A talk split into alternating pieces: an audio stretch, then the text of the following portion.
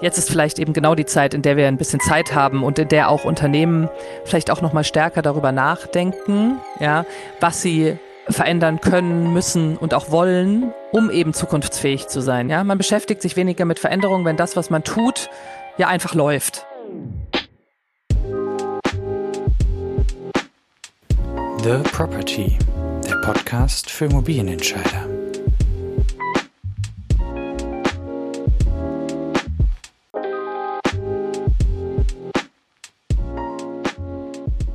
Herzlich willkommen zu einer neuen Folge The Property Podcast. Mein heutiger Gast ist Nadja Hofmann. Nadja ist Diplomkauffrau und stieg direkt nach dem Studium als Consultant bei EY Real Estate in die Immobilienbranche ein.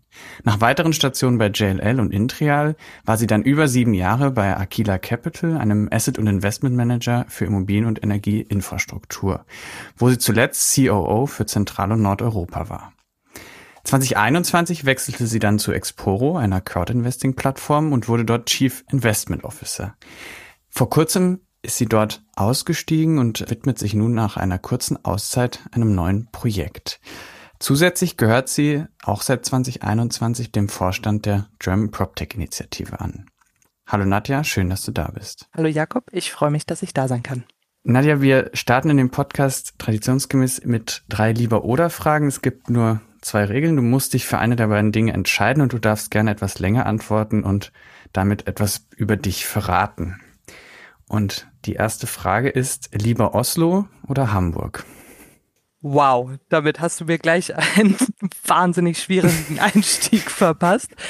Ähm, ich sage für mein Freizeitleben auf jeden Fall Oslo, für mein äh, Berufs- und Sozialleben auf jeden Fall Hamburg. Ich liebe Hamburg, bin da sehr, sehr verwurzelt, auch wenn ich aus Süddeutschland komme ursprünglich. Muss sagen, als ich vor zwölf Jahren dahin gezogen bin, war mein erster Gedanke, dass ich einfach zu Hause angekommen bin, obwohl ich eigentlich vorher nie große Überschneidungen mit dem Norden hatte. Und so hat sich das natürlich auch mit Oslo etwas fortgeführt da ist natürlich der Freizeitwert ein ganz, ganz großer und wir sind ganz viel draußen. Aber Hamburg würde ich jetzt sagen, wenn ich mich jetzt wirklich entscheiden muss, ist es Hamburg. Verstanden. Passend zum Freizeit- und Sozial- bzw. Arbeitsleben, lieber Büro oder Berge? Berge. also, oder sagen wir es so, norwegische Berge, da gibt's nämlich auch Internetempfang und äh, von da aus kann man auch arbeiten. Verstanden. Und die letzte, der goldenen drei Fragen. Lieber Fintech oder PropTech? Ich werde ja vielleicht später noch einen ganz kurzen Abriss geben darüber, was ich jetzt äh, Neues starte, auch wenn ich die PropTech-Szene extrem interessant, spannend finde und da sicherlich ein großer Teil auch meiner Leidenschaft mit, mit drin hängt, äh, gerade auch in der German PropTech-Initiative äh, und meiner Arbeit im Vorstand da. Für mich selbst ist es Fintech. Okay, Interessanterweise bist du aber, ähm, und damit können wir dann in den Inhalt einsteigen, nach dem Studium in die Immobilienbranche gegangen und hast die, wenn man es ein bisschen breiter definiert, eigentlich seitdem nicht mehr so richtig verlassen. Warum? Ich muss gestehen, während des Studiums äh, habe ich ehrlich gesagt erst dann auch meine Liebe und meinen Spaß zur Immobilie entdeckt. Also es war bei mir bei weitem nicht so, dass ich schon mein ganzes Leben lang, mhm. auch wenn ich das vielleicht mit dem einen oder anderen Bewerbungsgespräch am Anfang meiner Karriere so gestartet habe, ganz sicher nicht schon mein ganzes Leben lang in die Immobilienbranche wollte. Ich muss aber sagen, während des Studiums und auch während meines Auslandsstudiums in den USA, wo ich mit, mit dem Master mit Immobilienspezialisierung gemacht habe, habe ich festgestellt, dass mir einfach diese erste Klasse mhm. unfassbar gut gefällt und ähm, es hat eben auch einfach wahnsinnig viele viele, viele Möglichkeiten und also habe meine Leidenschaft dafür eigentlich erst im Studium entdeckt und habe am Anfang gerade durch den Einstieg bei EY erstmal auch in dieser Beratung mit verschiedensten Themen und so weiter die die verschiedenen Möglichkeiten der Immobilienbranche kennengelernt und bin ja dann erst auch in eine mehr Spezialisierung in Richtung Transaktionen, institutionelle etc. gegangen als ich dann bei Jones Lang oder der Intreal dann später war.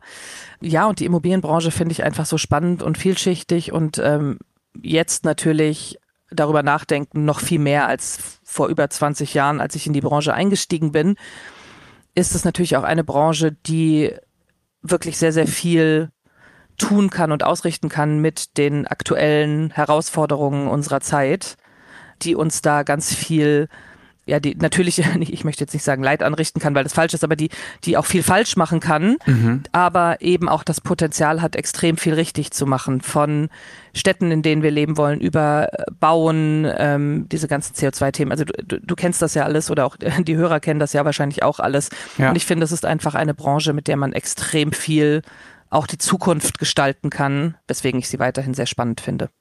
Ja, das finde ich einen interessanten Blick würde da gleich mal äh, aus deinem Lebenslauf kurz ausbrechen und fragen, hat sich aus deiner Sicht die Verantwortung oder das Bewusstsein für diese Verantwortung seit deinem Einstieg in der Branche verändert oder war das damals schon Thema, dass man so viel positiv, aber auch negativen Impact auf die Gesellschaft haben kann?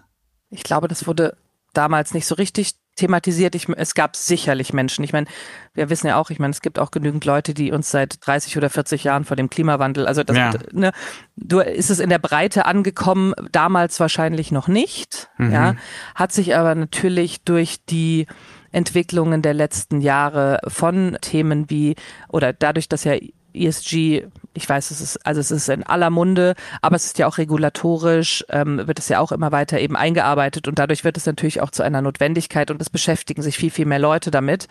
Also will nicht sagen, dass sich damals da keiner mit beschäftigt hat, aber es war sicherlich nie so präsent, wie es jetzt in den letzten drei, vier, fünf, sechs Jahren geworden ist. Und mittlerweile haben ja alle großen Unternehmen auch irgendwie Mitarbeitende, die sich irgendwie um, um Nachhaltigkeit kümmern, die, die alle diese Dinge, um, um Diversität etc. Also das ist schon auch in der Branche angekommen, war aber vor 20 Jahren sicherlich nochmal anders. Mhm. Ja, da hat sich schon viel getan.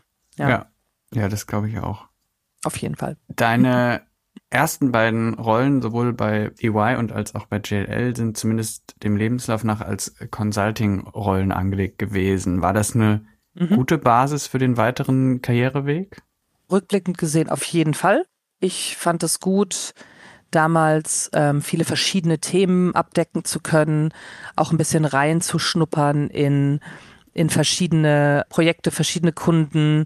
Man lernte gleich diverse Ansätze kennen, auch sicherlich vielleicht jetzt eine, eine gute Schule, was irgendwie Präsentationen, sauberes Abarbeiten, mhm, Abgabetermine mhm, etc. anbelangt, würde ich jetzt sagen, hat, hat grundsätzlich nicht geschadet.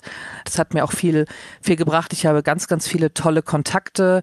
Das fand ich auch immer in, in den ganzen Beratungsfirmen, die ja doch einen etwas höheren Durchlauf haben als vielleicht andere Unternehmen ähm, auch sehr geschätzt. Also es war auch um Kontakte zu knüpfen jetzt für die für die Immobilienwelt und für den weiteren Werdegang war es auch eine ganz ganz äh, tolle Erfahrung und viele der äh, der Ex-Kollegen mit denen bin ich weiterhin in sehr sehr gutem Kontakt und ähm, wir haben uns alle über die Jahre auch wenn man sich nicht irgendwie jeden Tag trifft immer wieder sozusagen begleitet wieder getroffen etc und war auf jeden Fall äh, sehr, sehr spannend, da viele verschiedene Aspekte zu sehen. Und bei Jones Lang LaSalle waren es natürlich ähm, dann später auch sehr, sehr viele Transaktionen, die in den Jahren 2006 und 2007 stattgefunden haben, bei denen ich auch extrem viel über die, über Immobilien, über die Immobilienbranche und auch einfach Immobilien deutschlandweit gelernt habe.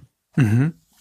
Du hast JLL jetzt schon angesprochen, auch die Jahre 2006, 2007. Mhm. Du bist da eingestiegen nicht kurz, aber nicht lange vor der dann eintretenden Finanzkrise und hast die aber bei JLL auch dann mit durchlebt. Wie war das so, transaktionsfokussiert in so einer Zeit zu sein?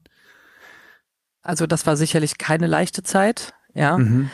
Nichtsdestotrotz, die Jahre davor waren wirklich wild und spannend und da ist extrem viel passiert und auf einmal war halt deutlich weniger zu tun.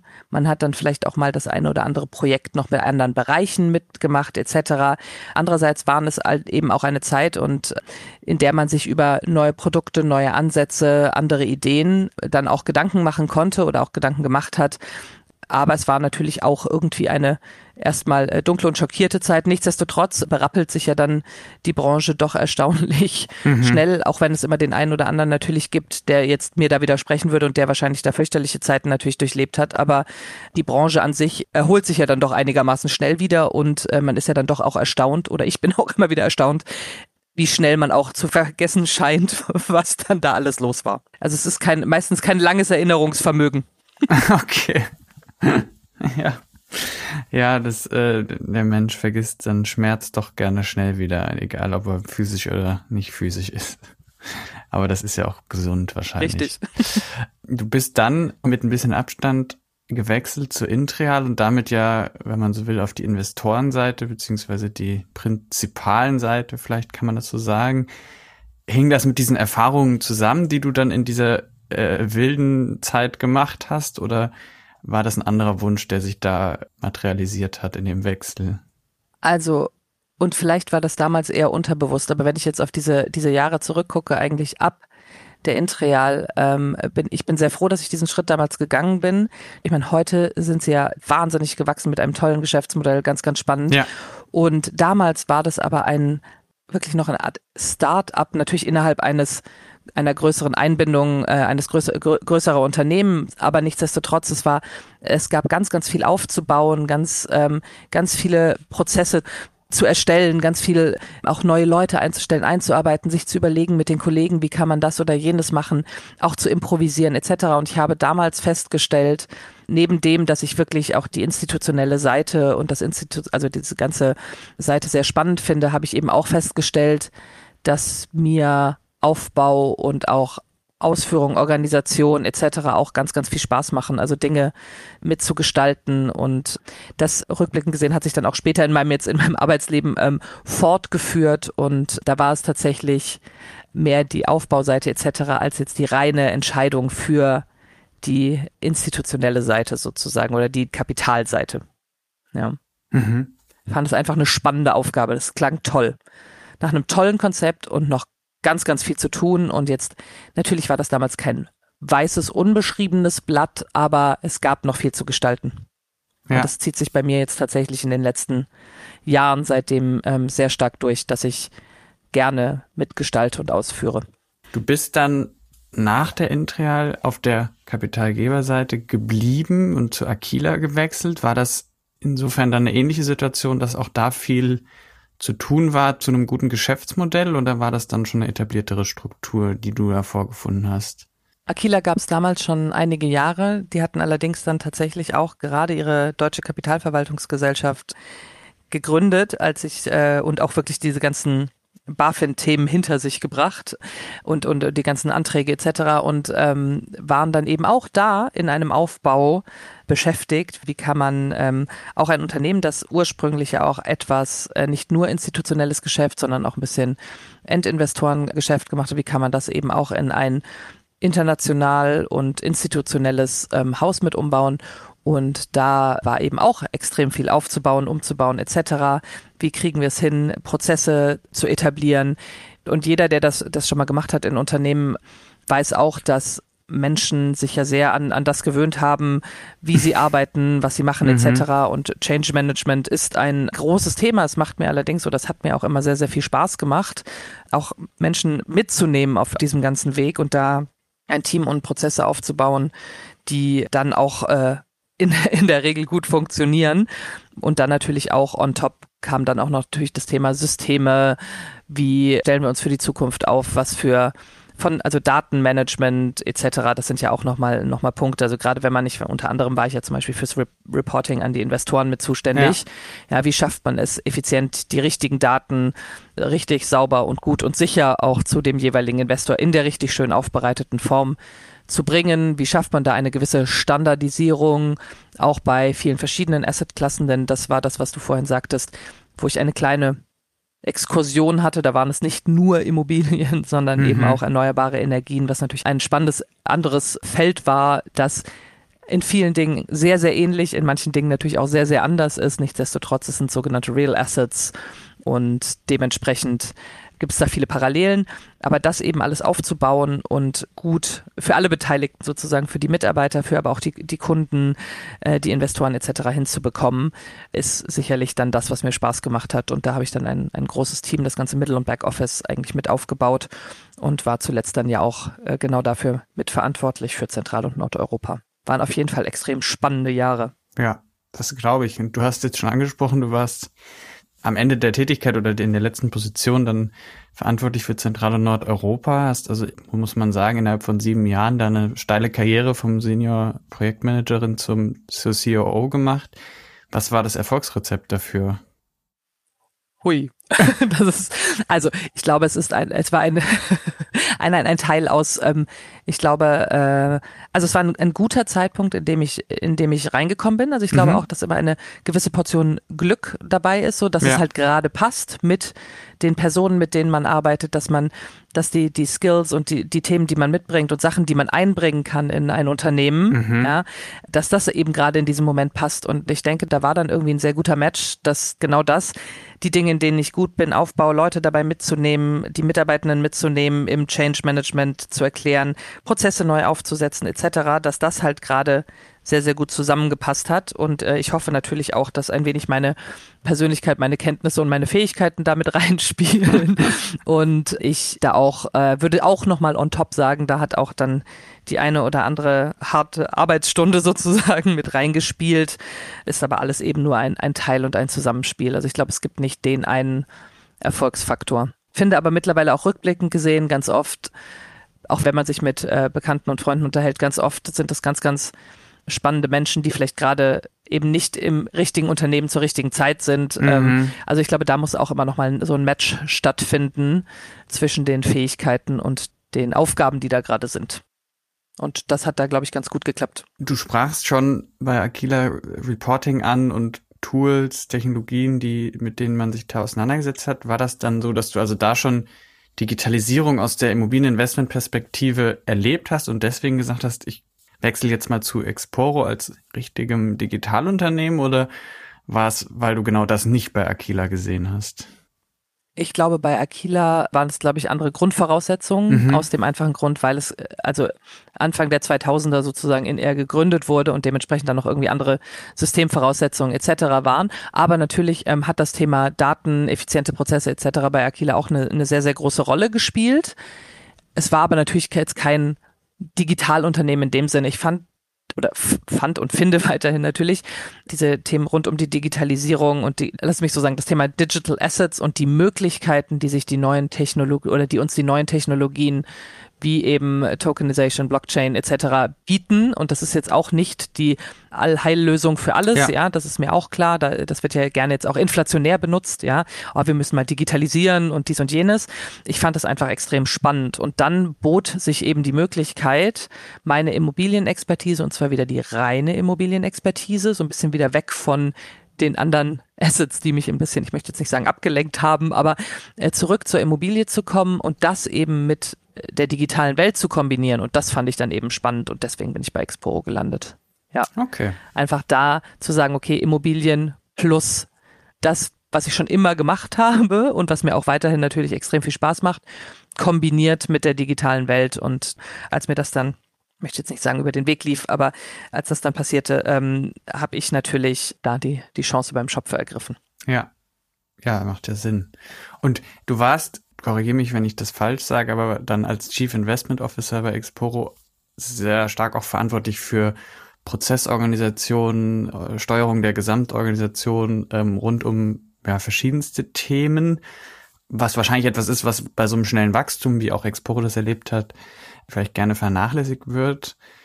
Wie wichtig war das, dass du da als externe oder dann formal als externe Person darauf geschaut hast und nicht, dass jemand aus der Organisation neu organisiert hat oder besser organisiert hat? Also ich, ich glaube nicht daran reinzukommen in ein System und zu sagen, boah, ist ja alles doof, müssen wir alles irgendwie anders machen. Da muss man ja auch, mhm. das ist ja ein, ein, ein höchst sensibles Thema. Und ein wichtigen Aspekt, den ich auch immer alle bitte zu berücksichtigen, ist natürlich auch, es ist immer so viel einfacher, einen Aufsatz zu korrigieren, als ihn selber zu schreiben. Ja. Ja? ja. Man ist ja, es ist, ja, und rückblickend ist es immer einfach zu sagen, so, ja, warum habt ihr denn dies nicht gemacht? Oder wie, wieso ist das denn jetzt in, weiß ich nicht, warum wurde denn dieses System ausgewählt oder nicht jenes?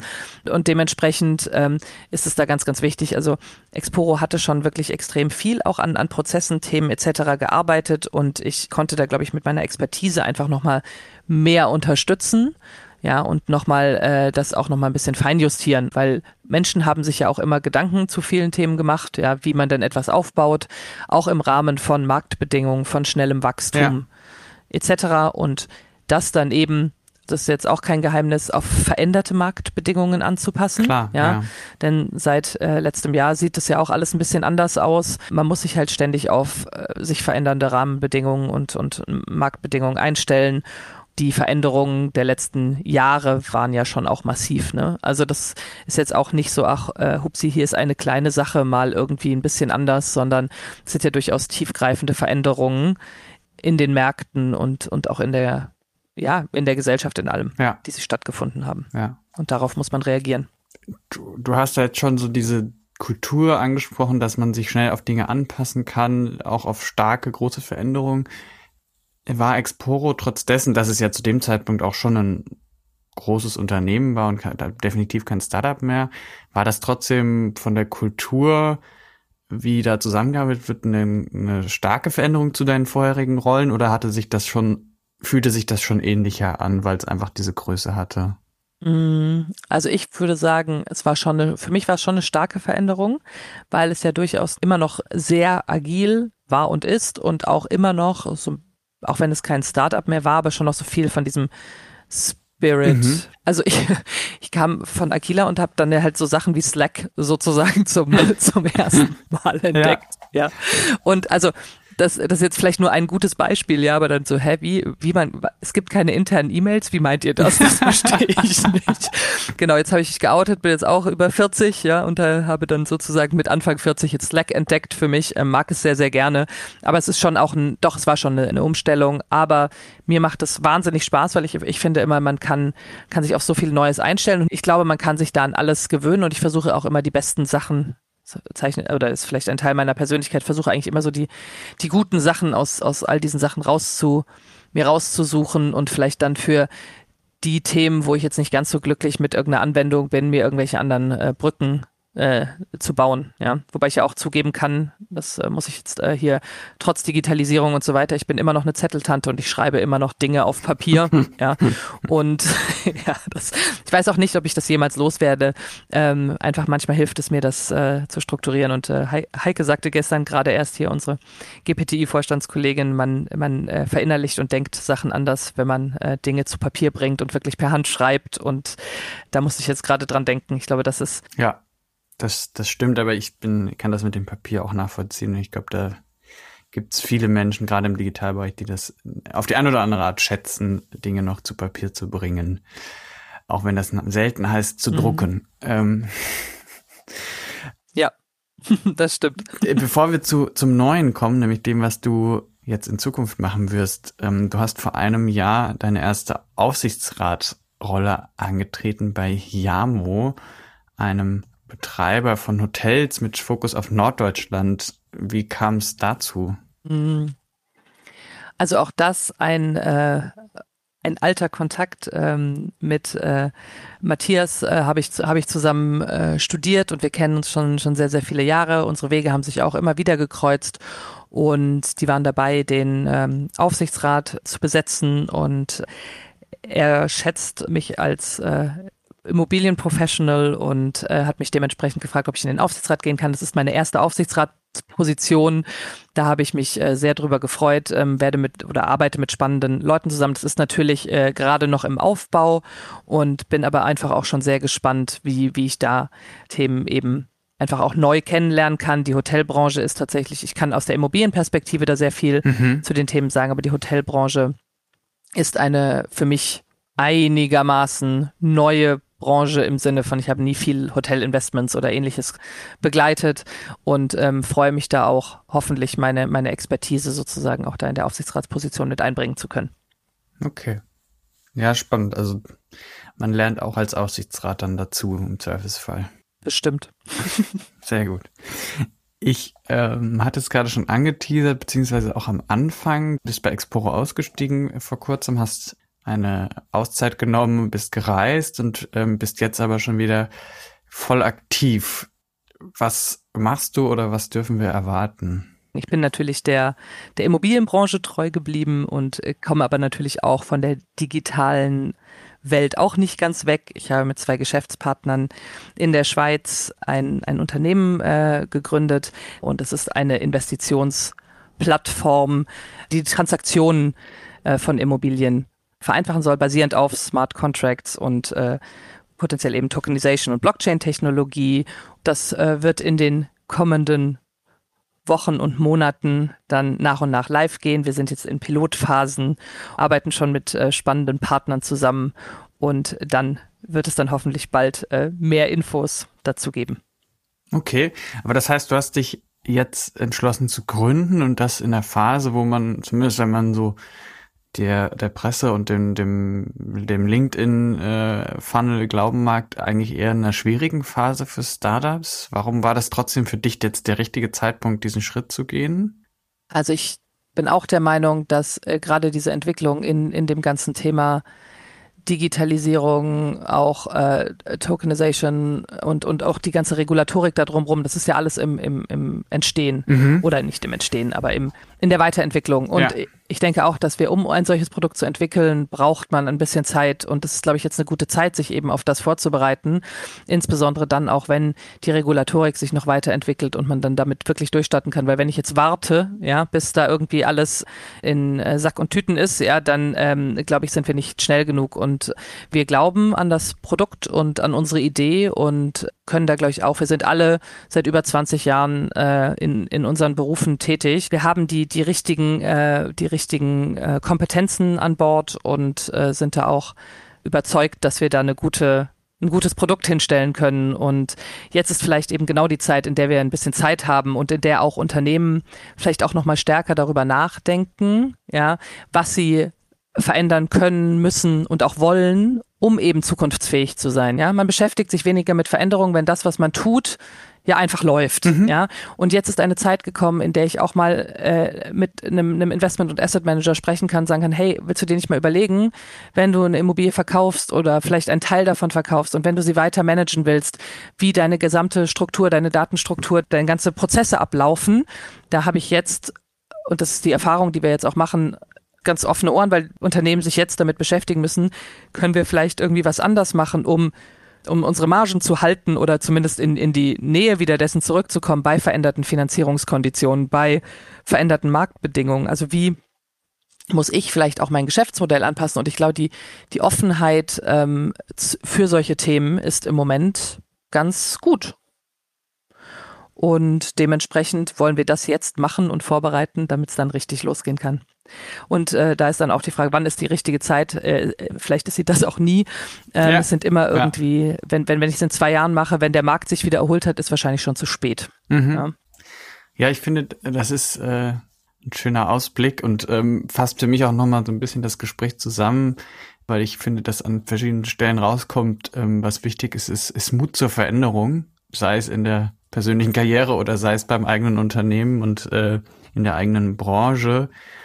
Ich will dir das äh, Schlusswort aber nicht wegnehmen. Hast du noch einen Rat an Immobilieninvestoren oder an junge, ja, angehende Immobilienmanager und Managerinnen? Was kann man aktuell tun?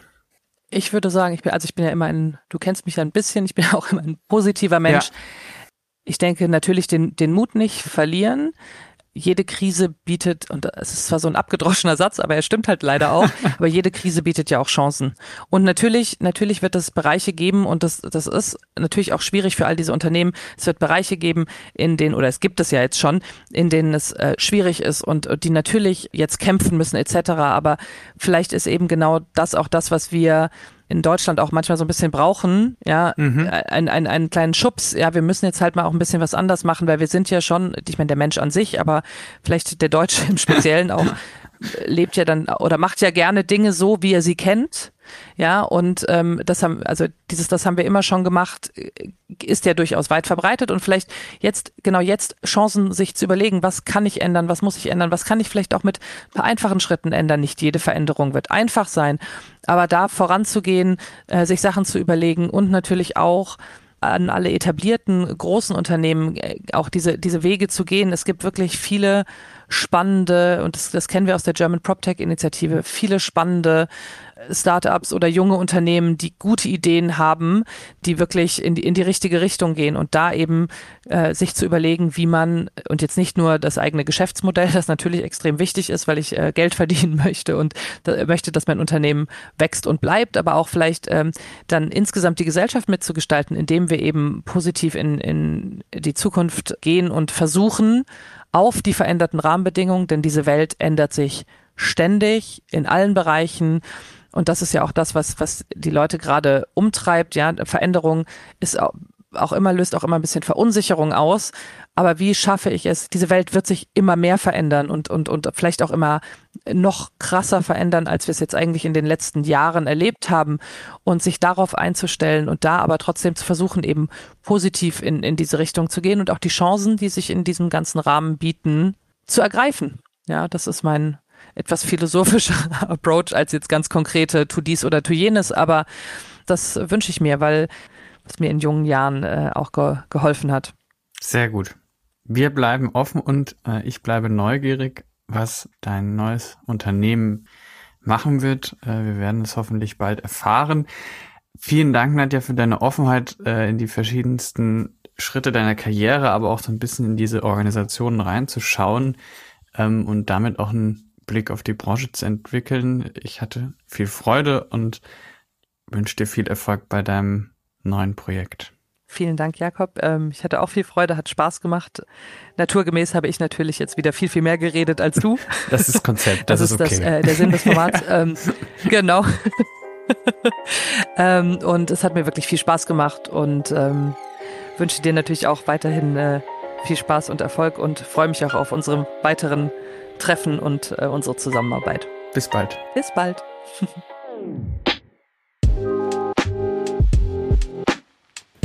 The Property, der Podcast für Immobilienentscheider.